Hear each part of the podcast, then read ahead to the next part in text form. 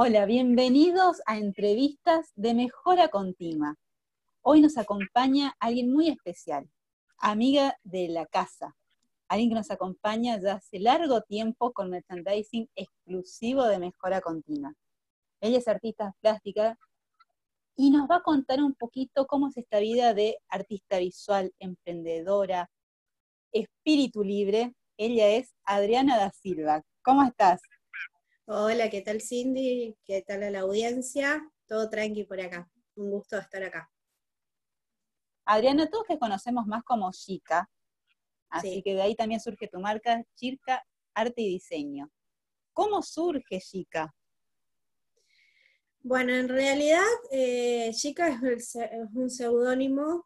En realidad empezó como un chiste cuando estaba estudiando en el Montoya eh, justo fue, eh, no voy a decir el año, pero se van a, los, eh, la gente se va a dar cuenta, había una novela que se llamaba Chica da Silva, una novela brasilera que pasaban por la tele y demás. Mi apellido es da Silva, por lo tanto mis compañeros de la facultad era el chiste Chica da Silva, Chica da Silva. después, bueno, cuando me estaba por recibir de la facu, yo firmaba los cuadros como da Silva la realidad que acá en la provincia de Misiones, estando como en Brasil, Da Silva es un apellido muy común, como los Pérez en la Argentina. Entonces, de chiste en chiste, yo empecé a firmar como chica, o sea, me empecé a identificar. Eh, posteriormente, bueno, empecé a investigar eh, sobre la historia realmente, porque si bien era una telenovela que tenía todo el culebrón típico de una novela, eh, está basada en una historia real. Y hablando con amigos que tengo en Brasil, me dijeron eh, que Chica da Silva en sí fue la primera esclava que se libera de Brasil, eh, en la, época de esclavitud total, vive como una gran señora y luchó por la esclavitud. Fuera de todo lo que se vio en esa novela, fue una mujer muy luchadora. Y Da Silva tiene algo muy particular. El Da con minúscula eh, a los esclavos se le ponía eh, da a todo, eh, ante todos los apellidos que significa en portugués de. Entonces, da Silva significaba de la familia Silva. Mi apellido, el original, porque bueno, ahora en el documento se pone todo en mayúscula, pero en mi acta de nacimiento, el da es con minúscula. O sea que mi apellido viene de esclavos brasileños. Entonces, eh, mis amigos cuando me, de Brasil me dicen, tenés que llevar el nombre de chica con mucho orgullo, porque fue una mujer muy luchadora y que le costó mucho salir adelante y ser quien fue, para ser recordada. Entonces, al adaptar eso y bueno, la coincidencia con el apellido y demás, eh, y eso de que mi apellido viene de esclavos, como que se creó ese romance particular y como que adopté esa personalidad aparte de, bueno, eh, llegar a ser eh, artista plástica y todo me costó un montón reconocer eso, eh, luchar contra las imposiciones familiares por ahí, entonces la verdad que me siento muy identificada y soy chica, no hay nada que hacer. o tengo, como dicen algunos, dos personalidades por ahí, ¿no? Por ahí soy Adriana, buenita y todo, y la chica es la peleadora, la luchadora y demás. Eh, así que bueno, de ahí viene el famoso chica, básicamente. Bueno, luchadora, eso sin lugar a dudas, has vivido fuera de misiones, has vuelto y creaste esta marca que tu objetivo, como siempre decís, es cosas bonitas para gente fina. Pero ¿cómo te das cuenta de que esa era tu vocación? En realidad fue, eh, mi idea siempre fue vivir del arte. Eh, la realidad es que en la Argentina en general es difícil vivir del arte. Es muy poca, muy poca la gente que llega a sobresalir eh, por algo muy particular. Eh, como digo, bueno, mi familia nunca estuvo de acuerdo que estudie arte, así que fue imponerme ante los mandatos familiares, ir contra la corriente. Yo digo espíritu libre porque soy la oveja negra de la familia, por así decirlo. Em, y bueno, eh, me costó un montón. Eh, empecé a ver el tema de arte, la verdad me he hecho muchas actividades artísticas, he tenido suerte de, fui becada por la, Fundación Alto Paraná en el 2005 para ir a Arte Va. Eh, he hecho varias obras de arte importantes. Eh, también, bueno, trabajé mucho con escritores, con libros y demás. Pero bueno, particularmente no pude nunca vivir del arte. Siempre faltaba algo más, porque para sobrevivir necesitas comer, pagar un alquiler y demás. Em, entonces, bueno, me empecé a dedicar a hacer artesanías, pero no quería que las, no son, para mí no son artesanías comunes. Em, con los mates, particularmente, si bien por ahí salen producciones seriadas, o sea, muy similares, son todas pintadas a mano, cada una tiene un pedacito de arte. Entonces, la idea que surge de chica, arte y diseño, porque mezclo lo que es eh, artes visuales y lo que son el diseño, que también soy diseñadora gráfica, em, y digo, son cosas bonitas para gente fina, porque considero que la persona que, se está, eh, que me está eligiendo primero es una persona muy especial, que está comprando algo de mí, algo particular. Y es una cosa bonita porque se está llevando arte. Para mí eh, es un objeto, si bien va a ser un objeto cotidiano como un mate por ahí un posapava o algo particular, eh, está llevando un objeto que le va a dar un poquito de arte a su espacio, a su casa, eh, es algo único. Eh, inclusive, bueno, registré la marca porque mi idea es que cada producto, o sea, le estoy ofreciendo calidad.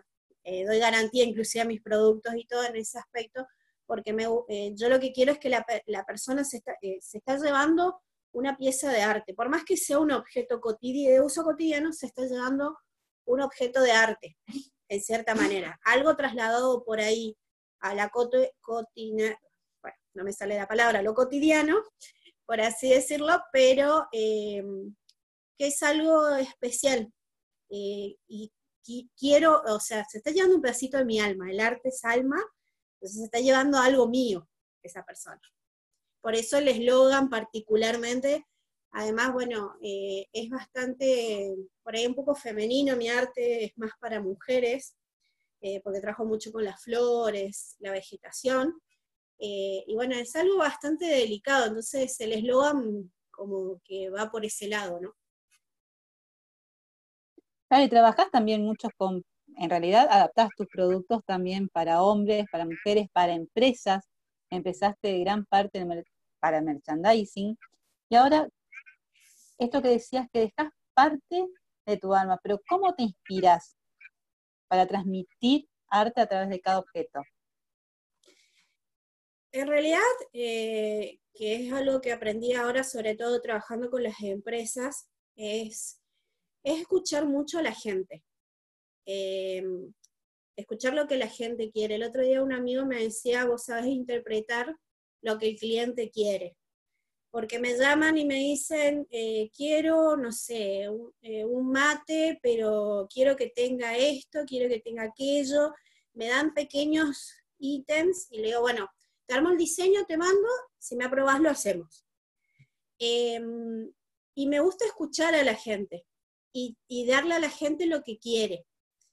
Em, yo soy muy de, no soy muy religiosa, pero creo en la espiritualidad por ahí. Y cuando digo que se llena un poquito de mi alma, es como que a la persona, por más que es una transacción comercial, me estaba comprando algo, para mí el arte es eh, un mimo que le estoy haciendo.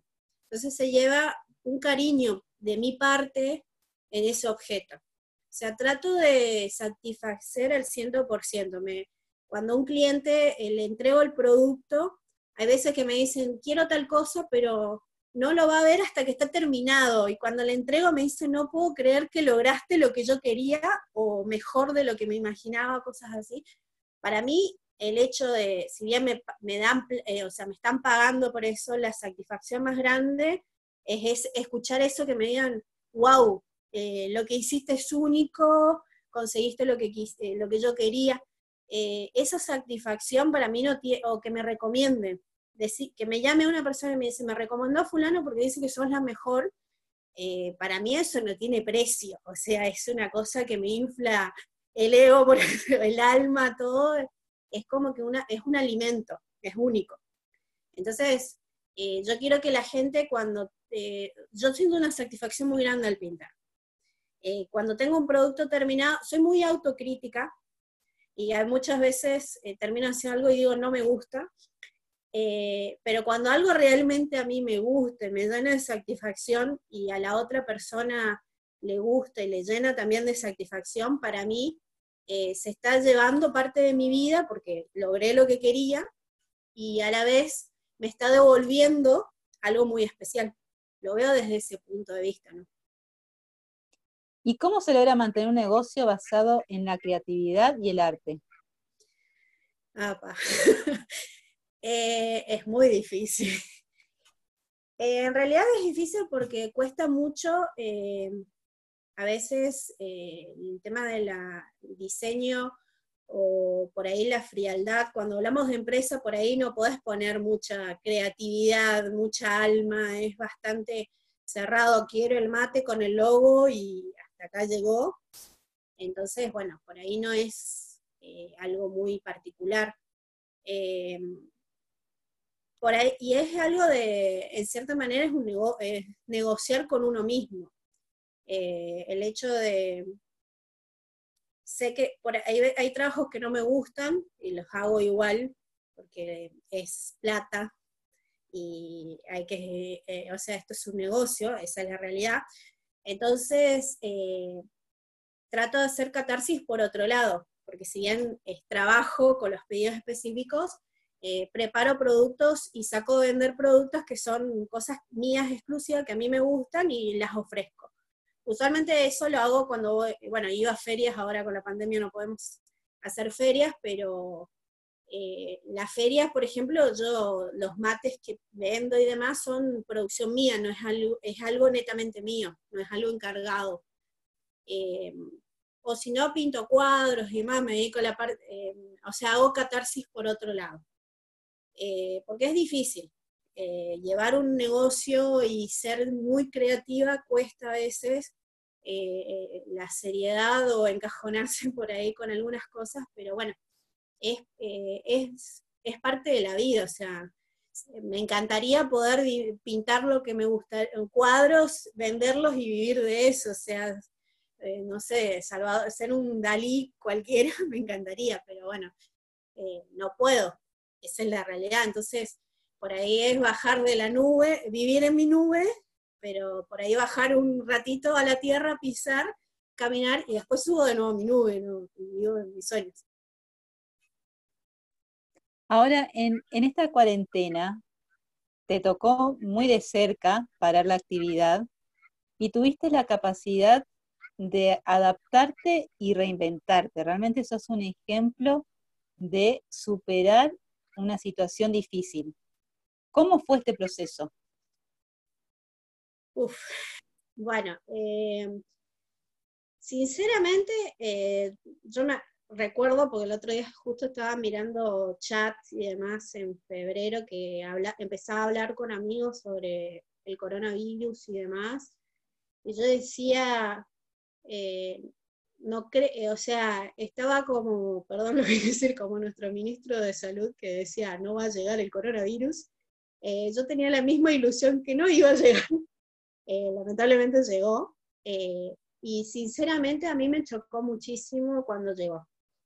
Eh, además, era una situación muy particular, yo vivo sola y con mis perritos, y de golpe fue un silencio en la calle, prendías la tele, era una mala onda con todas las noticias, bueno, sigue lo mismo con los noticieros, prendías eh, la computadora, las redes sociales, era todo, era tanta mala onda que, eh, y a mí personalmente me afectó muchísimo. Eh, por supuesto, como que tenía bastantes cosas planificadas ya, yo, yo, por mi trabajo, lo que son, me manejaba, bueno, hasta, hasta marzo con ferias y demás, entonces ya había una planificación de fechas de ferias, de viajes y demás, que de golpe eh, se sabe que se cae todo eso, es como que venías preparando mercadería, un montón de cosas y se, cae todo. A mí me chocó muchísimo. eh, por 15 días, eh, cero contacto con clientes y demás, o sea, porque obviamente la gente estaba en cuarentena total, eh, me agarró como angustia también porque era, no entraba plata, así que la verdad me empecé a preocupar mucho, pero por suerte tuve amistades que me supieron, por ahí nos escribíamos y me supieron contener. Eh, bueno, el grupo de mejora continua eh, fue el caballito de batalla, pero lo puedo decir porque, bueno, que tuvimos la primera reunión, yo no quería hablar porque sabía que estaba muy sacada, y, y bueno, pero me ayudó un montón. Eh, si bien creo que fui la única que se largó a llorar como una condenada de la angustia, porque era, o sea, yo me, eh, escuchaba las malas noticias, pensaba en mis padres, son personas mayores, ellos están en el interior, yo estoy acá en Posadas, eh, mi hermano tiene un hijo chiquito, también está en el interior, o sea, lejos de mi familia, no la pude ver como dos meses, eh, todo era como que a mí me chocó muchísimo. Y como que mm, al principio no supe ver cómo escapar de eso. Después, bueno, creo que hacer catarsis, llorar, literalmente largarme a llorar, eh, decir que estaba mal, me ayudó a liberarme. Eh, y esa liberación hizo de que me despeje, literal, o sea, levantarme un día y decir, bueno, ya está, ya te deprimiste, ya lloraste, eh, ya renegaste, maldeciste, hiciste todo. Ahora, ¿qué haces? porque, o sea, pagar el alquiler tenés que pagar, o sea, pagar las cuentas hay que pagar, eh, comer tenés que comer, y bueno, eh, fue empezar a ver qué es lo que se empezaba a necesitar. Y bueno, empecé a hacer barbijos, todo el mundo hacía barbijos, digo, bueno, yo también los voy a hacer, y empecé a ver opciones y demás, y me sorprendió la, porque hice videos y demás explicando cómo eran mis barbijos, sorprendentemente me empezaron a llover pedidos eh, y me pasé, literalmente estaba de las 24 horas, 12 haciendo barbijos, eh, sentada en la máquina, cosiendo, imprimiendo, porque eh, las empresas me pedían con el logo, que bueno, aproveché esa situación. Y después, bueno, empecé a ver, no se podía compartir el mate, entonces dije, bueno, acá está mi oportunidad, pinto mates, mates personalizados, de decir, bueno, eh, cada uno con su mate, entonces me tocó una familia entera que me compró cada uno un mate con su nombre, porque no se puede compartir el mate. Entonces, eh, todas esas opciones se fueron dando, pero bueno, creo que me tocó primero o sea, caer y de ahí me levanté. Eh, sí, me, me, me, chocó fue difícil al principio, pero eh, creo que siempre fue así, es como que caigo y levanto, eh, y lo bueno es que por ahí a veces levanto y me levanto con toda. Eh, pero bueno, es creo, como dice mis, amigos, y por ahí mi psicólogo me dice, vos sos una persona muy permeable, te afecta todo lo que le pasa al resto, y era normal, eh, o sea, lo que me pasó es, le pudo haber pasado a cualquiera de deprimirme, pero bueno, el hecho de que encontré cómo salir adelante es lo que me demuestra lo fuerte que estoy, porque caer y deprimirse no te hace eh, una persona débil, lo que te hace una persona débil es no saber levantarte. Y yo tuve la oportunidad de decir, bueno, hasta acá llegué, bueno, ahora como ya toqué fondo, salgamos para arriba. Así que, y bueno, es un negocio independiente, lo que tengo no es un negocio muy grande, eh, así que estos altibajos de subidas y bajadas en ingreso de dinero, sobre todo, eh, todos los meses lo paso, o sea, tengo días y días, y bueno, es parte, de, parte del negocio, el emprendedor es así, no cuesta, cuesta es remarla todo el día y remarla en dulce de leche dependiendo de las situaciones, ¿no?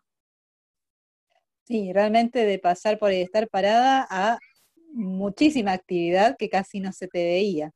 Pero contame un poquito, en esto vos te reinventaste y cuál es la mayor satisfacción que tenés de tu emprendimiento?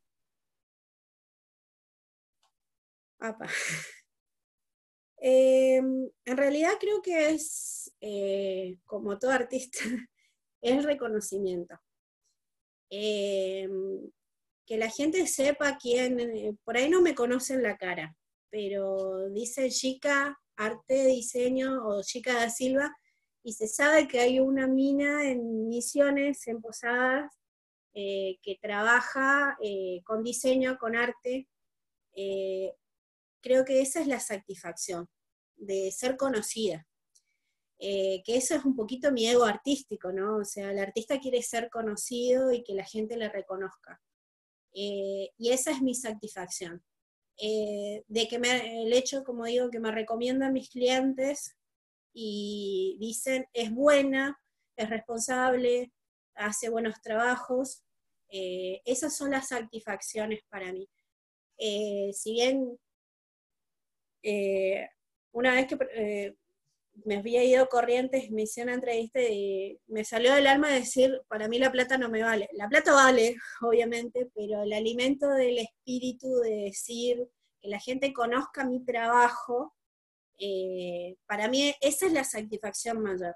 O sea, que la gente eh, sepa, eh, sepa lo que yo hago y, y dejar eso plasmado. Yo, por ejemplo, bueno, no tengo hijos, y siempre me dicen, no, no pensás en el futuro y demás, y le digo, eh, no, no, soñás con tener hijos, sos mujer, le digo, si me da la oportunidad la vida, tendré hijos, si no, no, pero mi sueño, por ejemplo, es, eh, como artista, sería salir en un libro de arte. Y, por ahí, como con mi empresa, con este pequeño negocio, es eh, que quede en el tiempo y que sea algo reconocido y quedar en la historia como yo, no como la mamá de o cosas así.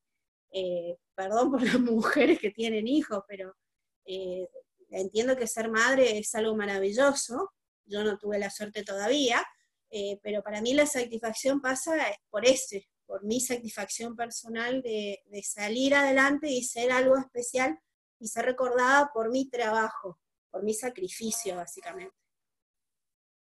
¿Y qué le aconsejarías a alguien que está empezando? Eh, bueno, que tiene que tener mucha paciencia, cosa que no tengo, eh, mucha paciencia, mucha resistencia. Eh, por ahí, saber con quién conectarse y a quién escuchar, porque muchas veces la gente que uno cree que te va a ayudar y te va a aconsejar no es la que te va a ayudar realmente. el otro día justo tengo mi prima mi, e, y ex secretaria que ahora empezó con su emprendimiento y hablábamos y, le digo, no tenés que, eh, vos tenés que escuchar a, por mucha, a la gente que es emprendedora y que está en el mismo palo que vos, porque no puedes escuchar por ahí a una persona que, a un empleado que toda su vida fue empleado, no porque te vaya a dar un mal consejo, sino porque no sabe lo que es el sacrificio que va a saber una persona que está al frente de un emprendimiento. Em, y escuchar gente que, está, eh, que la está luchando igual que vos. Porque una persona que tiene un sueldo fijo, la lucha a su manera y te va a saber aconsejar, pero no va a ser el mejor consejo que te va a dar, porque todos los meses cobra un sueldo. Y cuando vos tenés un emprendimiento, no tenés un sueldo todos los meses. Entonces tenés que saber eh, y con quién compartís información también. Eh, o sea, yo no soy de las personas que ocultan nada, o sea, yo cuento cuando tengo una idea y demás, eh, porque me gusta escuchar las opiniones. Pero hay que saber aprender a escuchar esas opiniones, porque hay gente que te va, hay críticas buenas, que son muy buenas, que están buenas escucharlas porque te son hacer cable a tierra y te están diciendo la justa, pero después hay críticas malintencionadas. Entonces, eh, y hay gente que por ahí te quiere mucho, pero no sabe cómo aconsejarte y por ahí te va a decir algo que no te conviene. Eh, y muchas veces la persona que más te va a aconsejar es la que no está dentro de tu entorno familiar o tus simples amistades, por ahí es una persona fuera de, que no, te, que no, no comparte mucho con vos, pero que tiene más experiencia. Y es capacitarse, es buscar. Eh, a mí, por, yo soy sincera, o sea, adoro la comunidad, la tengo tatuada, mejora continua, eh, por el hecho simple de que desde que yo ingresé a mí me ayuda muchísimo el compartir con gente que la está remando como yo. Eh, tengo buenas amistades que se fueron dando, otras que, bueno, después de muchos años nos volvimos a encontrar, que se dio la casualidad que entramos todos en el grupo, eh, pero esa, la onda es distinta a la que tengo con mis amistades que no están dentro de, no se están dedicando a emprendimientos y demás. Entonces, eh, está bueno por ahí eh, agruparte con gente que, sabes que te va a saber ayudar. yo por ejemplo, bueno, no saldría, o sea, para mí mejora continua es eso, es mi cable a tierra y es lo que es, una de mis herramientas que me ayuda, por así decirlo. Eh, y, eso está bueno. Eh, ese sería mi consejo por ahí. Mucha paciencia, mucho esmero. Eh, es un trabajo muy sacrificado. son días, son noches sin dormir muchas veces. Eh, las preocupaciones son muchísimas, eh, porque no es fácil, es, lucharla, remarla y es la cabeza que te camina a 10, eh, los tiempos, todo, o sea, hay muchísimas cosas en juego en empezar con un emprendimiento. Pero yo no lo cambiaría por nada, o sea, no volvería a un trabajo como empleado jamás, porque para mí eh, así haya meses que no me vaya muy bien, haya meses que llegue apenas a fin de mes, eh, soy, eh, me siento libre y, completa en ese aspecto. Y más cuando tenés buena, o sea, buenas relaciones con buenas personas que te están alentando y ayudando, eso es un poquito la satisfacción personal y es lo que te alimenta. El hecho de dormir todas las noches tranquilas, sabiendo que haces lo que amás, no tiene ni precio porque deja de ser un trabajo y se convierte en parte de tu vida. Y cuando vos trabajás en algo que no es un trabajo, eh, ya sos feliz. O sea, el resto es mella, o sea, puede eh, llover, caer piedras, no importa, vos ya sos feliz porque estás haciendo lo que a vos te guste, lo que te llena el alma. Que bueno, es lo que un poquito me pasa a mí con mi trabajo. Chica, si quieren ver tus productos, tus obras, ¿cómo se contactan con vos? ¿Dónde pueden ver? Bueno, eh, tengo tanto en Facebook como en, Instagram em, la cuenta que es chica.arteydiseño.oca, eh, que ahí está todo lo que es eh, la producción de Chica y Arte y Diseño, lo, tanto la artesanía como la parte de diseño gráfico. Y ahora, bueno, aparte me creé eh, Chica Ilustra, que también tanto en Facebook como en Instagram está lo mismo, que ahí es donde plasmo un poco lo que son las artes visuales, que son pinturas, ilustraciones y demás, que bueno, eh, mi idea es empezar a dedicarme un poquito más a eso para, para liberar, liberar tensiones y aflorar el, más el artista, que por ahí con lo otro lo tengo un poquito acotado.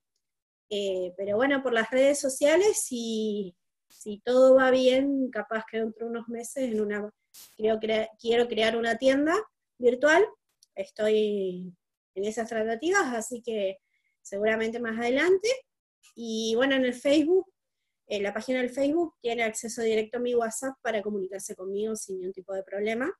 Eh, así que estoy a disposición de la gente eh, y para ayudar en, y, hacerle realidad los, los objetos de diseño que, tanto quieren. Genial. Muchísimas gracias, chica, por compartir esta edición de entrevistas de Mejora Continua. Hoy nos acompañó Adriana da Silva, propietaria, fundadora de Chica Arte y Diseño. Nos presentó una historia de superación y resiliencia y es miembro de Mejora Continua Comunidad de Negocios. Los esperamos en la próxima edición y pueden seguirnos en nuestra web www.mejoraok.com y también en las redes sociales nos encuentran como arroba mejoraok. Hasta la próxima.